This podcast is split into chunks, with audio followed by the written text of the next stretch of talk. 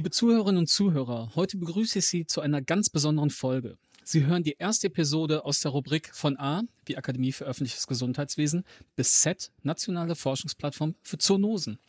Von Akademie hören Sie mich, Emanuel Wiggerich, ärztlicher Referent für Hygiene und Infektionsschutz und von der Nationalen Forschungsplattform für Zoonosen meine charmante Co-Moderatorin Frau Dr. Dana Thal. Sie ist dort Geschäftsführerin am Standort Riems. Hallo Frau Thal.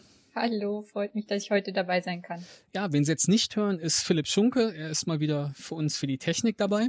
Und heute starten wir also mit der gemeinsamen Serie Klimawandel und Zoonosen.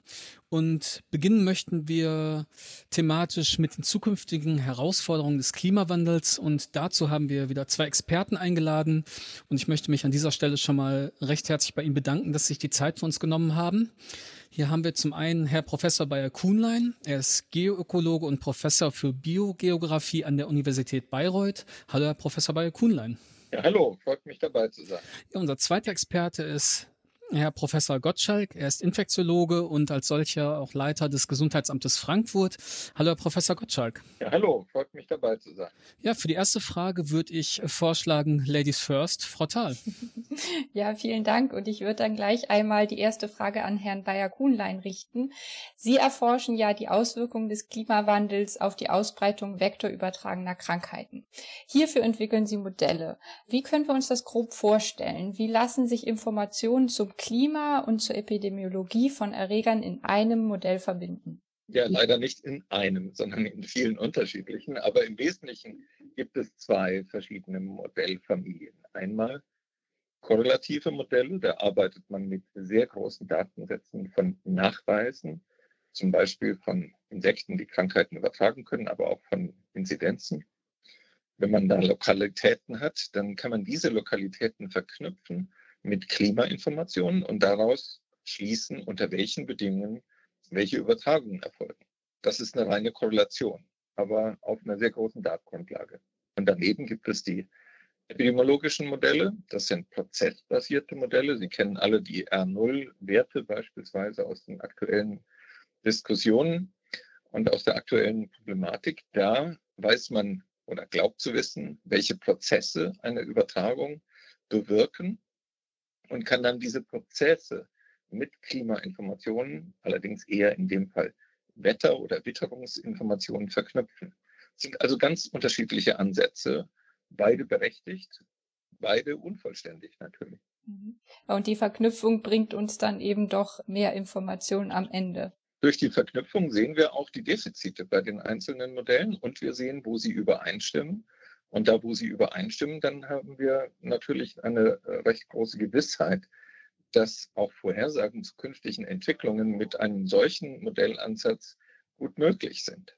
Ja, so Modelle helfen uns ja in die Zukunft so ein bisschen zu schauen. Daher vielleicht mal eine Frage an Sie, Herr Gottschalk. Mit dem Gesundheitsamt in Frankfurt verbinden ja auch viele das Drehkreuz am Frankfurter Flughafen und damit auch die Einschleppung neuer Infektionserreger. Welche zukünftigen Herausforderungen sehen Sie durch den Klimawandel jetzt im Hinblick auf Infektionskrankheiten, speziell auf den ÖGD zukommen? Nun, der Klimawandel ist ein, eine wirklich große Herausforderung, gerade für den öffentlichen Gesundheitsdienst. Wir haben am Flughafen Frankfurt am Main sehr, sehr viele Arbeiten gemacht, die sozusagen den Bereich gut schützen. Wir haben das im Prinzip seit 2000 gemacht. Es gibt das sogenannte Frankfurter Modell. Also wenn ein Patient am Flughafen auftaucht, dann werden wir den auch finden. Aber das ist nicht das Problem. Das Problem ist, dass natürlich die Menschen einfach vermehrt reisen werden. Momentan geht das nicht so gut, aber damit auch Krankheitserreger über die Erde verteilt werden. Vektoren werden über die Erde verteilt, nicht nur über den Flugverkehr, vor allem auch über den Schiffsverkehr. Und die klimatischen Voraussetzungen sind so, dass viele der Insekten zum Beispiel, die als Überträger für Krankheitserreger fungieren können, dass die sich auch sozusagen an Orten festsetzen können, an denen sie bislang nie aufgetaucht waren. Wir kennen solche Fälle sehr, sehr gut und die größte Herausforderung wird werden, dass wir frühzeitig einen Überblick bekommen werden wo solche Erreger auftreten, wo Krankheiten auftreten, mit denen man nicht rechnen kann. Und das wiederum setzt die Ärzte, die dann individuelle Medizin machen, vor eine große Voraussetzung, denn die müssen auch Krankheiten erkennen lernen, mit denen sie nie konfrontiert waren. Herr Bayer-Kunlein, hier könnten Ihre Modelle ja ein wenig vielleicht helfen, weil sie einen Blick in die Zukunft, in eine mögliche Zukunft vielleicht gewähren. Decken sich Ihre Einschätzungen mit denen von Herrn Gottschalk jetzt im Hinblick auf die Ergebnisse aus Ihren Modellen? Und was meinen Sie, welche Vektoren und welche Infektionskrankheiten könnten Ihrer Einschätzung nach in Zukunft in Deutschland Probleme bereiten? Ja, also ich denke, wir haben da sehr übereinstimmende Wahrnehmung vielleicht mit der Ausnahme, dass ich sehr überrascht war, als Biogeograf bei diesen Themen sozusagen in der Modellierung eine unbesetzte Nische zu finden. Denn es ist nun mal so, dass man in der Medizinforschung an Patienten vornimmt, logischerweise. Und wenn diese Patienten noch nicht da sind oder nur in Anführungszeichen als Reiseinfizierte bei uns kursorisch in Erscheinung treten, dann ist es in der medizinischen Forschung natürlich kein Thema etwas, was sich zukünftig abspielt, ist heute in den Kliniken zwangsläufig noch nicht sichtbar. Und deswegen sind diese Modelle so hilfreich, sich zu orientieren und auch sozusagen vorgewarnt zu sein, ein Alert zu haben, welche Krankheiten auftreten können. Und die Vektoren, die sind zum großen Teil schon da, sind nicht heimische Moskitos, aber auch ein paar heimische können neue Krankheiten bei uns übertragen. Und unter den nicht heimischen, eingeschleppten Arten, die sich sehr stark ausbreiten, da sticht natürlich die Tigermücke, die asiatische Tigermücke hervor, die sich in den letzten Jahren wie eine Welle in Europa ausgebreitet hat, aber auch in Deutschland natürlich eine gewisse Klimapräferenz für die wärmeren Gebiete hat. Und diese Stechmücke, die kann, wenn die Temperaturbedingungen gegeben sind, eine ganze Reihe von Viruserkrankungen übertragen, beispielsweise Dengue oder Chikungunya, also Krankheiten, die einem Allgemeinmediziner hier normalerweise nicht über den Weg laufen. Ja, eine andere Erkrankung ist ja auch das Westnil-Virus. Kann das eigentlich auch über die Tigermücke verbreitet werden? Ja, beim Westnil-Virus haben wir das Problem, dass da auch heimische Culex-Stechmücken das Virus übertragen können. Und wir haben außerdem noch die zusätzliche Schwierigkeit in der Modellierung, dass es eben auch in Vögeln und auch in anderen Säugetieren als Reservoir auftritt und dort auch zum Teil Krankheitserscheinungen auslöst. Also hier tun wir uns mit der Modellierung sehr viel schwieriger, weil die Übertragungswege und auch die Reservoire für das Virus sehr viel komplexer sind als bei jenen Krankheiten, die von Mensch zu Mensch über eine Stichmücke direkt übertragen werden. Herr Gottschalk, Sie haben gerade Herrn Berger-Kuhnlein gehört, er hat da so ein paar Vektoren und auch Krankheiten genannt. Auch Sie hatten vorhin schon neue Herausforderungen mit dem Klimawandel uns geschildert. Welche Ressourcen hat oder braucht der ÖGD vielleicht auch Ihrer Meinung nach, um mit diesen zukünftigen Herausforderungen umzugehen? Ja, Herr Bayer-Kuhnlein hat genau die richtigen Probleme genannt, als zum Beispiel das West-Nil-Fieber ist genauso eine Erkrankung, mit der man zum Beispiel in den USA 1997 überhaupt nicht rechnen konnte, weil es die dort nicht gab auf, in der neuen Welt. Und es ist einer Tierärztin zu verdanken, dass das überhaupt aufgedeckt wurde. Was wir unbedingt brauchen, um sowas feststellen und bestimmen zu können, ist erstmal eine gute Vernetzung von Klinik und öffentlicher Gesundheitsdienst. Wir in Frankfurt arbeiten an so einer Software, sodass also das von Notaufnahmen berichtete Signal über bestimmte mögliche Infektionskrankheiten im öffentlichen Gesundheitsdienst auch gesammelt werden kann. Das ist momentan ein Pilotprojekt, das Mitte des Jahres beendet sein wird. Es wird sicherlich erfolgreich beendet, aber das brauchen wir unbedingt. Wir brauchen auch Einschätzungen, wie zum Beispiel solche von Herrn Bayer-Kuhnlein, dass wir wissen, wo breiten sich Erreger aus, damit wir überhaupt eine Vorstellung haben, wo wir mit welchen Erregern, welchen Krankheiten überhaupt rechnen können.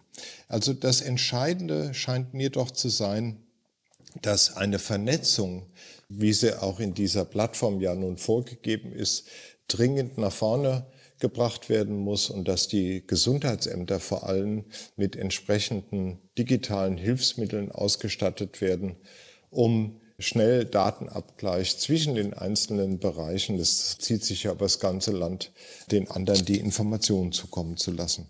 Hm. Ja, also wenn ich Sie richtig verstanden habe, einfach schneller werden mit geeigneten Mitteln, um auch bevor die Meldepflicht vielleicht überhaupt zieht, Signale erkennen zu können, um dann handeln zu können. Das ist ja die Seite vorher.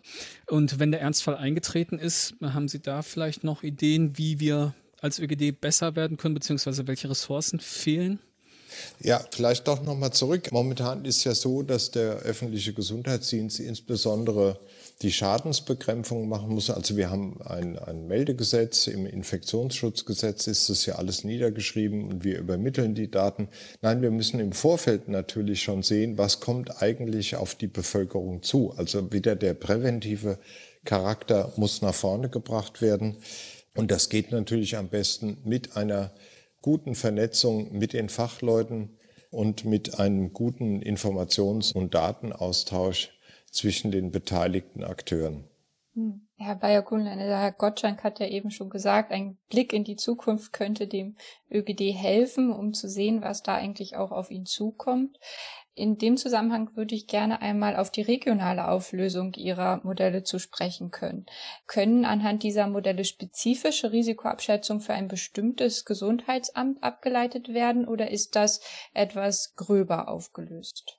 Ja, es gibt einmal die europäischen Modelle, die sind natürlich zwangsläufig sehr grob, aber wir haben auch Modelle entwickelt, die wir gerade eben auch der Öffentlichkeit zur Verfügung stellen, in denen es um eine hohe räumliche Auflösung und eine hohe zeitliche Auflösung geht, auch für die aktuellen Risiken. Also dieses Modell oder diese App sozusagen, die man auf der Homepage anschauen kann, die heißt bei wir MOS, also für Bayern, weil das ist auf Bayern erstmal begrenzt, Virus und Moskito. Und da kann man sich eine Krankheit auswählen, wenn man jetzt einen Verdacht hat, dass jemand eine bestimmte Krankheit hat, wie Dengue, Chikungunya, Usutu, Westnilfieber. Und dann muss man seine Lokalität eingeben. Und dann kann man auch für das letzte Jahr beispielsweise auch rückwirkend schauen, für welchen Tag, an welchem Ort ist welches Risiko zum Beispiel an einem R0-Wert für die Übertragung eines solchen Krankheitserregers, zum Beispiel von Dengue, gegeben. Also wir machen inzwischen auch solche sozusagen Real-Time-Modelle, wo wir retrospektiv schauen, was in den letzten Tagen für eine Witterung geherrscht hat und ob das Moskito vorkommt und ob die Übertragung dann bei diesen Temperaturbedingungen überhaupt eben relevant ist. Wenn ich da jetzt heute reinschaue für Bayreuth, dann habe ich da natürlich null Risiko. Das kann nicht sein, dass jemand sich in den letzten Tagen oder heute mit Dengue infiziert hätte. Aber im Sommer gibt es durchaus in Deutschland einige Gebiete, wo es schon möglich ist, vorausgesetzt, das Pathogen kommt rein, mit einem Reißen beispielsweise, und vorausgesetzt, die Überträger, also die Vektoren, kommen vor. Herr Gottschalk, jetzt haben wir viel von diesen wirklich nützlichen Modellen von Herrn Bayer-Kuhnlein gehört. Mich würde jetzt natürlich interessieren, nutzt der LGD bereits solche Modelle, um eine bessere Risikoabschätzung machen zu können? Nein, der ÖGD nutzt solche Modelle nicht. Es ist auch nicht möglich, die derzeit mit den vorhandenen verschiedenen Softwaren, die in Gesundheitsämtern genutzt werden, zu verknüpfen. Aber das sind genau die Punkte, die erfüllt sein müssen, um vernünftige präventive und auch informative Arbeit für die Krankenhäuser zum Beispiel zu geben, die ja dann einen Patienten behandeln müssen. Und das muss unbedingt implementiert werden, überhaupt keine Frage damit wir eben auch bereit sind, wenn Patienten irgendwie nach Deutschland reinkommen oder wenn Vektoren nach Deutschland reinkommen, zu sagen, in diesem Bereich ist ein großes Problem. Also es wird zum Beispiel immer wieder behauptet, die Malaria käme zurück. Das ist wahrscheinlich nicht richtig, einfach deswegen, weil Malaria-Erkrankte behandelt werden können und der Erreger mit der Mücke dann eben auch ausstirbt und sich keine neue Anopheles-Mücke an einem Malaria-Infizierten selber infizieren kann, um dieses Plasmodium weiterzugeben. Aber das ist bei Viruserkrankungen unter Umständen ganz anders. Und da muss man halt sein Augenmerk drauf haben ich, ich hätte noch eine, eine, kurze Anmerkung. Also, weil Sie gefragt haben, ob der ÖGD das denn schon nutzt. Es klingt so ein bisschen, als ob der ÖGD da hinter der Entwicklung her ist. Die haben einfach noch gar keine Chance gehabt, das zu implementieren. Solche Modelle spielen tatsächlich in der Praxis im öffentlichen Gesundheitswesen noch keine Rolle. Und man muss auch sagen, dass unser Bei dir Moss-Plattform ja erst seit wenigen Tagen überhaupt online ist. Sie informiert über unser Projekt und wir haben als Uni ja die Aufgabe zu forschen, zu entwickeln und auch zu lehren und auszubilden. Aber wir haben kein kommerzielles Interesse und wir sind auch keine Dienstleister. Aber ich bin sehr froh, wenn ein junges Spin-off sich bildet, wenn eine kleine Firma so etwas aufgreift und dann für die Gesundheitsämter solche Modelle verfügbar macht. Das ist überhaupt keine Hexerei. Wenn wir als Naturwissenschaftler das können, dann kann das ein Informatiker allemal. Ja, und dann kann das durchaus auch Eingang in die Praxis finden. Aber wie gesagt, das ist nicht unsere Aufgabe als Universität. Da könnte ich vielleicht auch noch kurz anfügen, dass die Nationale Forschungsplattform für Zoonosen ja auch bereits Projekte fördert von ÖGD und Wissenschaft gemeinsam. Und da gibt es auch erste Modellprojekte, wo Software gemeinsam entwickelt wird. Da gibt es in Bayern zum Beispiel etwas zu Nagetier übertragenen Zoonosen. Ich denke, an solchen Kooperationen kann man dann natürlich auch anknüpfen, langfristig gesehen. Ganz genau.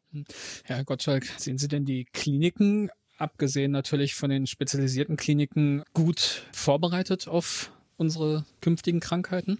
Nein, überhaupt nicht. Also die, die, Kliniken, sagen wir mal, wenige, die natürlich sich mit sowas beschäftigen und auch eine entsprechende Flexibilität zeigen, Infektiologen auch vor Ort haben, die ja, aber das Gros der Kliniken ist überhaupt nicht darauf vorbereitet und das macht mir auch ein bisschen Sorge. Sehen intersektoral also noch viel zu tun. Absolut. Ja, zum Abschluss würden wir gerne ein Statement von Ihnen beiden zu einer Frage hören. Und ja, da würde ich Frau Thal die Ehre überlassen, Ihnen beide diese Frage zu stellen. Genau, wir haben jetzt eben schon mitbekommen, also ÖGD und Wissenschaft enger vernetzen, das wäre auf jeden Fall ein Schwerpunkt, den man setzen könnte. Aber im Hinblick auf Prävention, wie schätzen Sie die Möglichkeiten ein, präventiv die Auswirkungen des Klimawandels auf Infektionskrankheiten entgegenwirken zu können? Wie sehen da Ihre Zukunftsprognosen aus, beziehungsweise was würden Sie sich für die Zukunft wünschen? Ich würde da erstmal an Herrn Bayer-Kuhnlein übergeben und danach Herr Gottschalk gerne dazu. Ja, also was diese vektorübertragenen Krankheiten anbetrifft, da gibt es auf der einen Seite, was unsere Modellvorhersagen anbetrifft, eigentlich sehr gute Perspektiven. Denn wir können durchaus mit sehr großen Datensätzen und mit den aktuellen Klima- und Witterungsinformationen recht präzise Risiken, nicht Auftretenswahrscheinlichkeiten, aber Risiken aufzeigen. Allerdings ist es natürlich einfach sehr schwer, sein Verhalten da selbst daran anzupassen. Bei Covid kann ich Verhaltensmaßregeln beachten, ich kann Abstand halten und so weiter. Aber bei tagaktiven Stechmücken, die es erfordern würden, dass ich mich nicht mehr in meinem Garten aufhalten dürfte, wenn ich ihnen aus dem Weg gehen müsste, da ist es eben sehr schwer, durch das menschliche Verhalten proaktiv zu agieren. Also die Modelle werden Risiken immer besser vorhersagen, aber wir haben das Problem, dass wir vor der Diagnose das Verhindern von Ansteckungen durch diese Krankheiten, die es bisher bei uns nicht autochton gab, es ist sehr schwer, diesen Risiken aus dem Weg zu gehen. Mhm. Und Herr Gottschalk, Ihre Zukunftsprognose bzw. Wünsche für die Zukunft? Ich habe ja immer den Scheuklappenblick des öffentlichen Gesundheitsdienstes. Also ich sehe ein bisschen düster in die Zukunft, einfach deswegen, weil ich nicht glaube, dass wir präventiv noch Auswirkungen des Klimawandels werden entgegenwirken können. Ich kann es nicht sehen.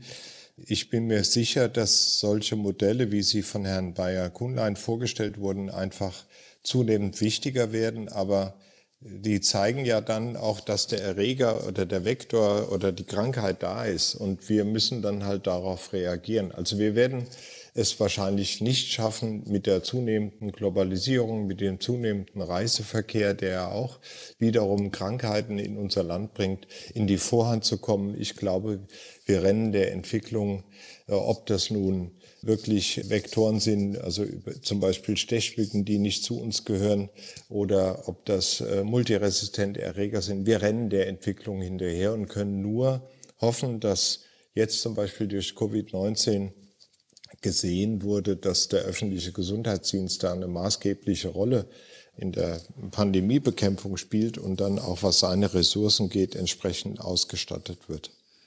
Ja, mit diesen Zukunftsprognosen, liebe Zuhörerinnen und Zuhörer, neigen wir uns dem Ende zu. Ich denke, Sie haben heute einen guten Eindruck bekommen, welche zukünftigen Probleme der Klimawandel gerade auch für den ÖGD mit sich bringt und wie Modelle vielleicht ähm, helfen können, sich frühzeitig darauf vorzubereiten, aber auch, was wir im Sinne einer intersektoralen Zusammenarbeit noch für gemeinsame Anstrengungen unternehmen müssen.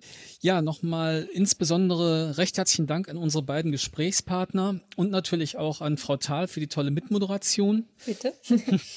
Und es wird uns natürlich freuen, wenn Sie auch die nächste Episode der Serie Klimawandel und Zoonosen sich anhören würden. Dann geht es um das Thema Westnilfieber. Bis dahin, machen Sie es gut. Tschüss. Auf Wiedersehen. Auf Wiedersehen.